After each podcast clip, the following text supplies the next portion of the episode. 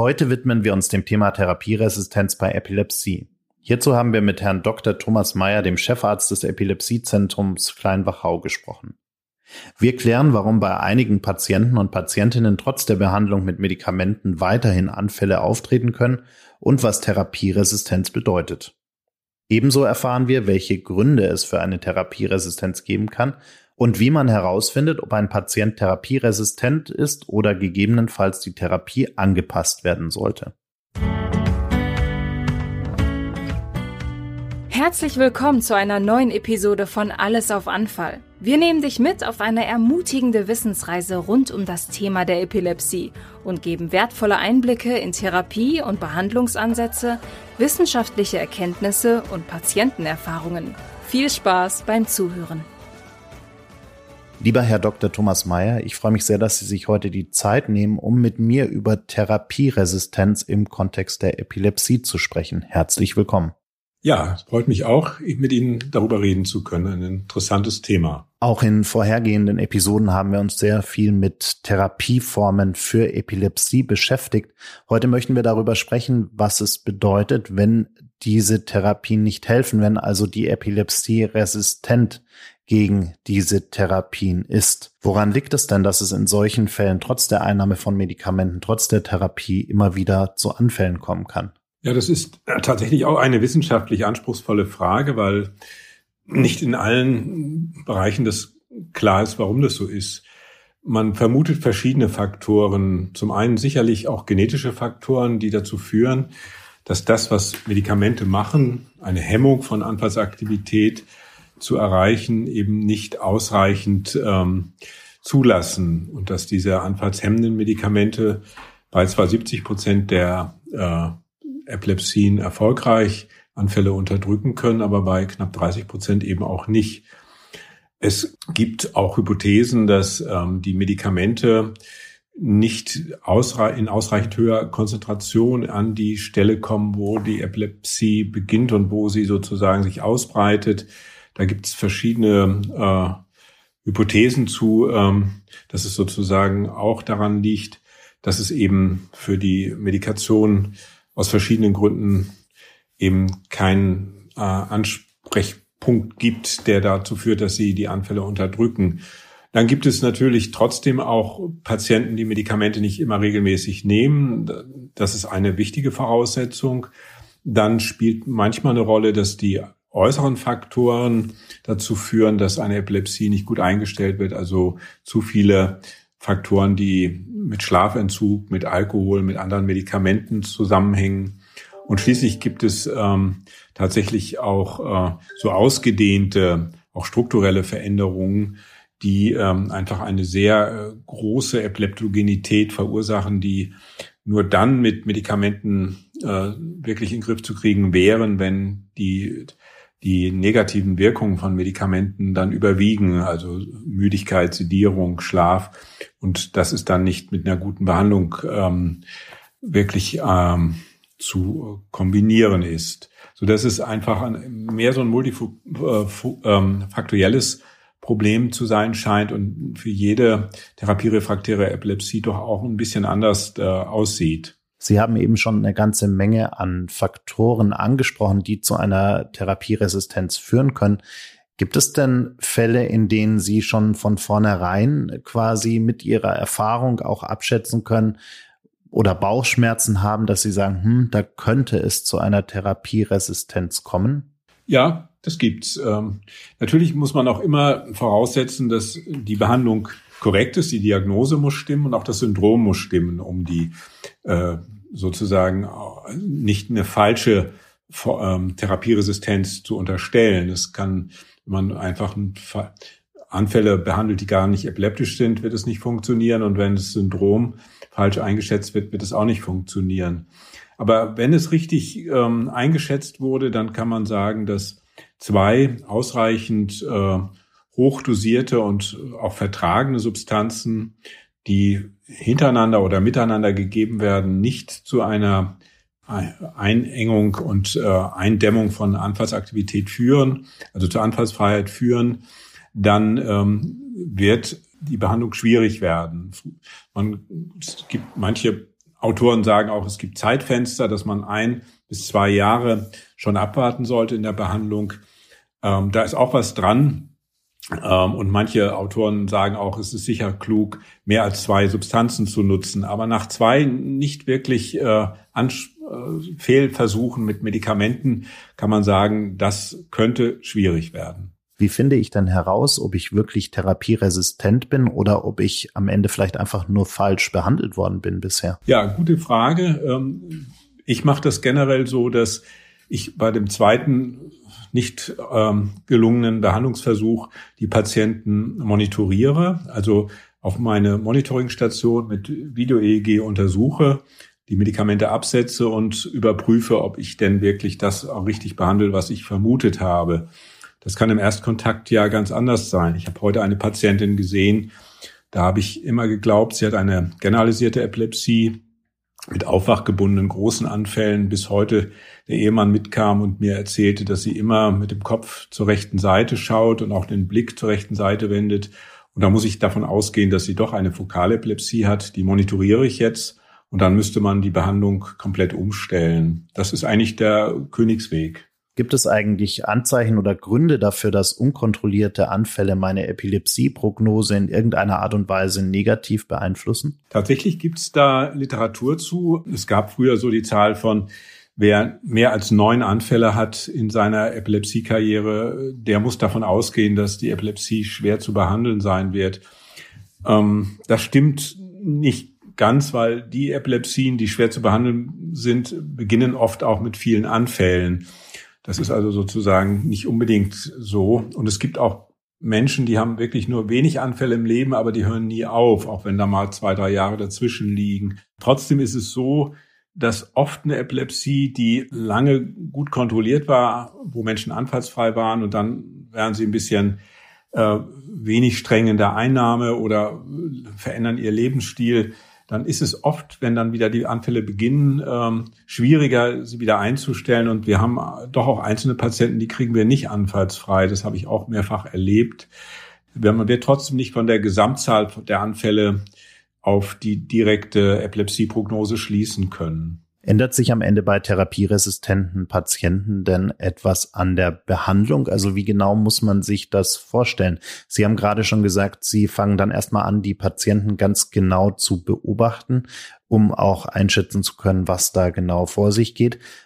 Wie genau wirkt sich das dann auch am Ende auf die Prognose für diese Patienten aus? Zum einen wird man Patienten, die schon mit dem ersten und zweiten Medikament nicht anfallsfrei werden, immer ein Stück höher dosieren. Man wird sie ausdosieren, man wird früh an die äh, obere äh, Dosis von Medikamenten gehen, um sozusagen den maximalen Effekt einer Medikation auszuschöpfen. Das ist das eine.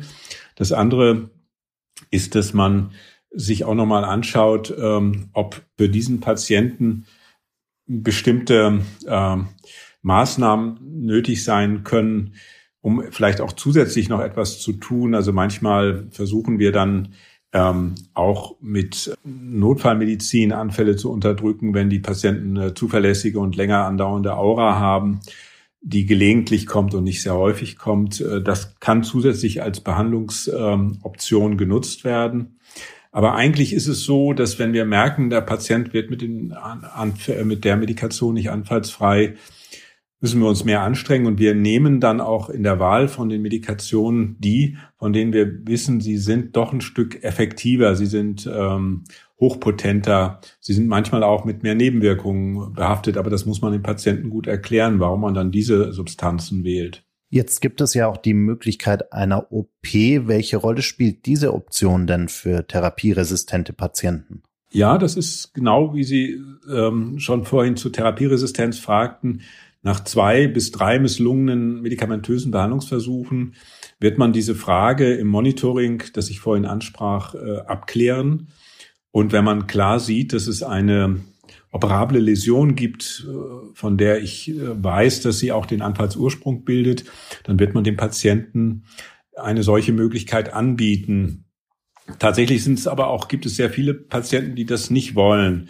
Also mein Eindruck und der von anderen äh, Behandlern ist, dass fast die Hälfte der Patienten das eher nicht sofort macht oder auch auf lange Sicht nicht macht, weil sie Sorge haben, am Gehirn zu operieren. Man kann selbst dann, wenn äh, man keine Läsion findet, aber einen ganz eindeutigen Fokus findet, ähm, ein Gehirn operieren, braucht dann manchmal noch spezielle Elektroden, manchmal auch Tiefenelektroden im Gehirn, um das genau zu lokalisieren. Aber auch dann kann eine Operation effektiv sein.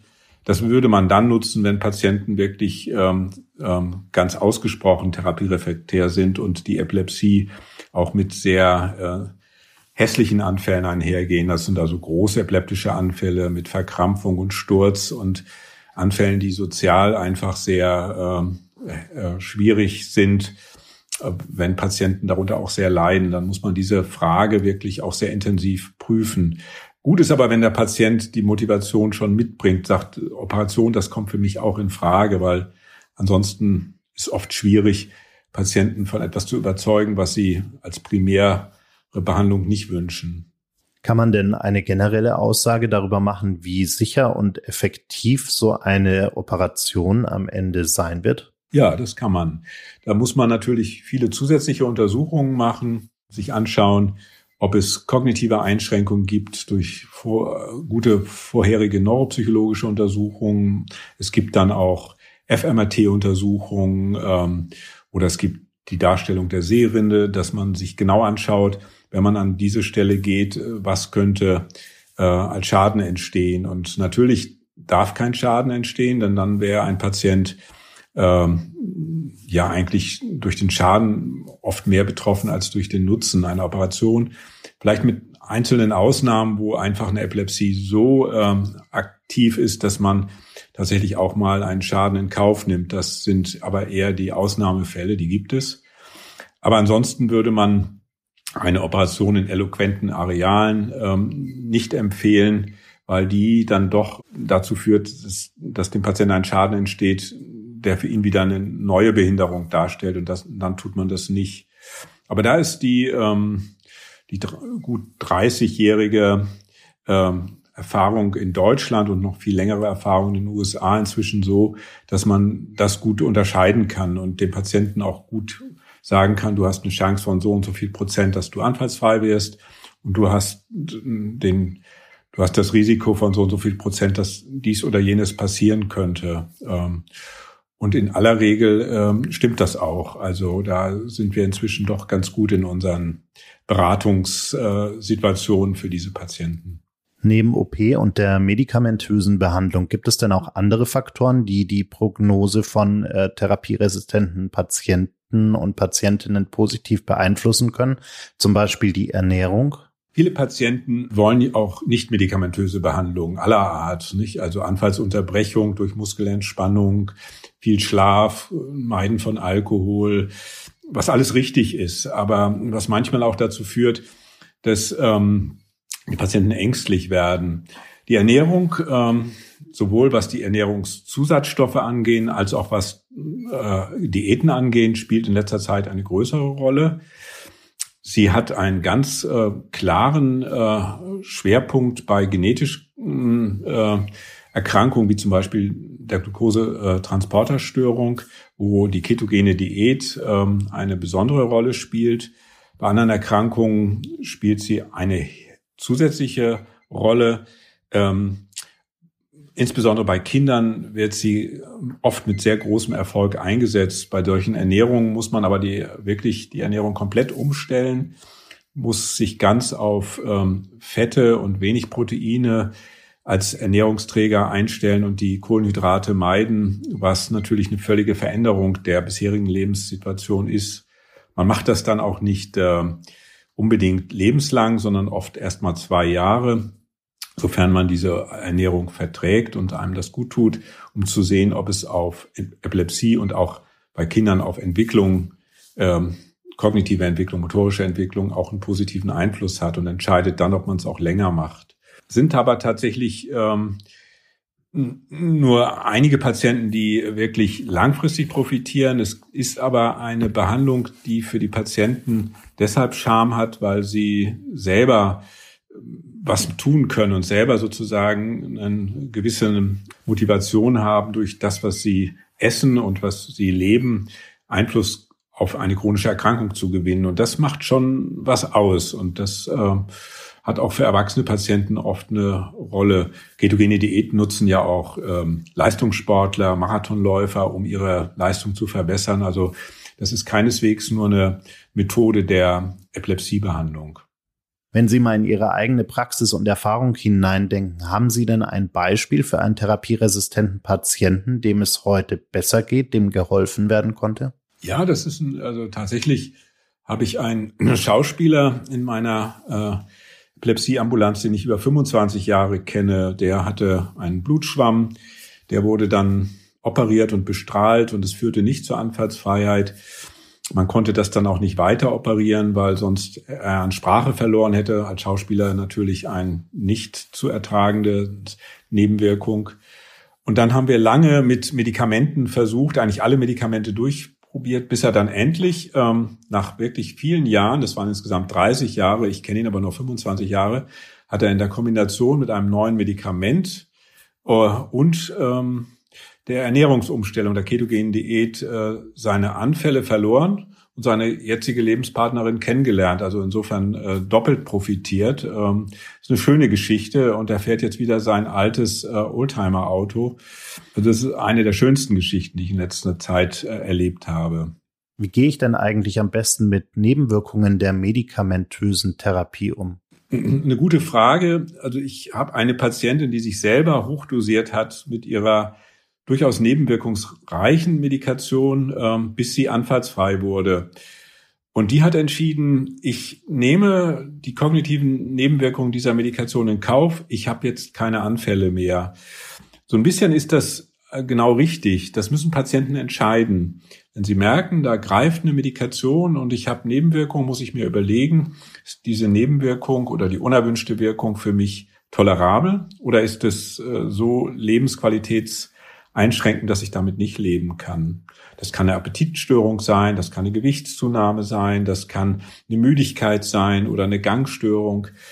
Wir versuchen natürlich Menschen so einzustellen, dass diese Nebenwirkungen im Alltag ähm, unbedeutend sind oder gar nicht auftreten. Aber ich habe es leider immer wieder, dass ich Patienten anfallsfrei bekomme und sie sind äh, Nebenwirkungen, sie haben Nebenwirkungen, die für mich äh, und den Patienten nicht tolerabel sind. Ähm, das ist ähm, eine ganz unangenehme Situation, hm, die ich manchmal dann auch nicht ähm, ausreichend gut äh, kompensieren kann. Dann reduziere ich Medikamente, sie werden wieder nebenwirkungsfrei, aber die Anfälle kommen und es gibt keine äh, ideale Situation dazwischen. Das ist äh, schwierig. Trotzdem ist das ein wichtiger Punkt, und immer die Frage, wie viel von unerwünschten Nebenwirkungen sind wirklich unerwünschte Wirkungen von dem Medikament und kann ich das aushalten oder ist das für mich intolerabel? Und dann muss ich als Arzt darauf eingehen. Wie kann ich denn ganz generell meine Lebensqualität trotz DRE verbessern? Ach, gibt schon eine ganze Menge. Also ich versuche den Leuten auch Motivation zu machen, möglichst vieles von dem, was sie früher gemacht haben, auch weiterzumachen natürlich keinen riskanten Sport, natürlich oft mit dem Autofahren nicht, aber ich lasse meine Patienten in aller Regel Radfahren, auch wenn sie Anfälle haben.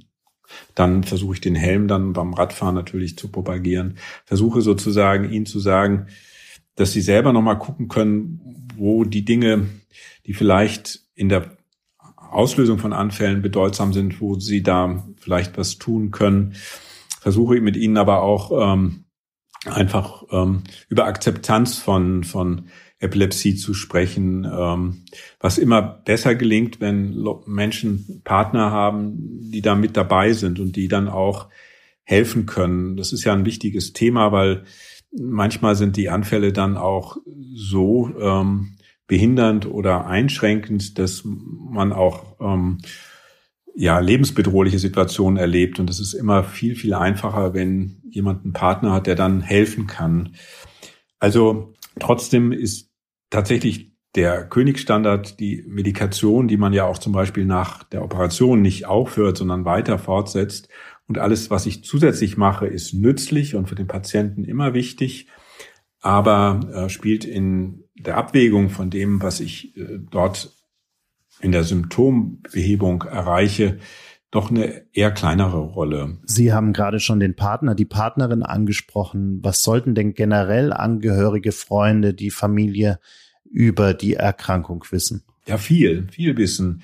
Wirklich sich gut informieren, äh, über Notfallmedizin Bescheid wissen, über Erste Hilfe in großen Anfällen Bescheid wissen, dass wenn der Patient nach dem großen Anfall nicht gut ins Atmen kommt, was sie dann machen müssen, Ansprache, Seitenlage und äh, zur Not auch Reanimationskurse mitmachen. Ähm, dann natürlich auch ähm, zum Beispiel über sowas wie äh, Detektoren oder äh, Tracker zu versuchen, die Kontrolle über die Anfälle zu verbessern. Andererseits aber auch nicht den Menschen zu sehr einzuengen, dass wenn er normales Leben führen kann, konnte bisher, dass er auch bestimmte Dinge weitermachen kann und dass man nicht alle ähm, äh, Dinge einengt, ähm, die dieser Patient auch weitermachen sollte. Das ist manchmal ein schmaler Grad. Die Ängstlichkeit, gerade bei älteren Menschen, wenn so Anfälle kommen, kann sehr hoch sein und kann auch bei einzelnen Anfällen dazu führen, dass alles, was gefährlich sein kann, gemieden wird. Das ist dann im Gespräch manchmal sehr mühsam ähm, miteinander zu klären, äh, wie viel Freiheit und wie viel Einengung da äh, dann wirklich das richtige Maß darstellt. Ähm, insofern ist genau das, was Sie fragen, die Aufklärung von enormer Bedeutung wenn ich mich als Patient selbst besser aufklären möchte über die Erkrankung, die ich habe, wo finde ich denn gute Informationen? Natürlich über diesen Podcast hinaus. Wo kann ich mich zuverlässig und gut informieren? Ja, also gibt natürlich das Netz mit ganz vielen Stellen. Da empfehle ich aber immer, dass man an die offiziellen Stellen sich wendet. Da ist zum Beispiel die Webseite der Deutschen Gesellschaft für Epileptologie, die gut ist, die auch einen Informationspool hat mit vielen Informationen, die auch anbietet, dass man in Kontakt tritt, die aber auch vermittelt, welche Ärzte und welche Kliniken sich auf Epilepsie spezialisiert haben und wo es welche Angebote gibt für Epilepsien. Das ist das eine. Das andere sind, es gibt in Deutschland doch inzwischen auch ein Netz von Beratungsstellen, in Deutschland. Die findet man auch, wenn man Beratungsstelle Epilepsie googelt und sich dann ähm, an diese Beratungsstellen wendet. Ähm, hier in Dresden haben wir eine, aber es gibt jetzt auch in Berlin, Magdeburg welche und man kann in, gerade in Süddeutschland ein relativ gutes Netz finden. Und dort bekommt man von wirklich qualifizierten Mitarbeitern auch kostenlos und ohne Kranken, äh, also Überweisungsschein Informationen, die enorm wichtig sind und wo man sich auch hinwenden kann. Also was kann ich eigentlich arbeiten mit meiner Epilepsie? Kann ich Kinder bekommen? Und worauf muss ich achten, wenn ich ein Kind bekomme und meine Medikamente nehme? Ähm, was darf ich, was darf ich nicht? Äh, was muss ich meiden? Wo muss ich aufpassen? Wo kann ich aber auch ein bisschen mutiger sein? Und das können diese Beratungsstellen gut. Zusätzlich gibt es eben zertifizierte Epilepsieambulanzen, Schwerpunktpraxen Epilepsie und natürlich die Epilepsiezentren, die dann eigentlich insbesondere ins Spiel kommen, wenn eine Epilepsie in Richtung Therapieresistenz rutscht. Und dann sollte ein Patient sich möglichst auch ähm, an wirklich äh, eine Fachexpertise wenden, die in diesen Zentren vorhanden ist, um wirklich optimal ähm, behandelt zu werden. Die haben auch manchmal Studienmedikamente, die haben auch manchmal ganz neue Methoden und wissen in der Regel ziemlich gut über das, was ähm, für diesen Patienten in Frage kommt, Bescheid. Herr Dr. Meyer, ich danke Ihnen sehr für die Zeit und das Gespräch. Ja, ich danke für das Gespräch und ich hoffe, dass es äh, Menschen mit solchen Epilepsien einfach auch ein Stück weiterhilft. Dankeschön. Vielen Dank fürs Zuhören. Dir hat diese Episode gefallen und du möchtest mehr davon? Folge uns bei Spotify, Apple Podcasts, Google Podcasts oder wo auch immer du gerne Podcasts hörst. So verpasst du auch keine der kommenden Episoden. Dieser Podcast wird unterstützt von der Angelini Pharma Deutschland GmbH.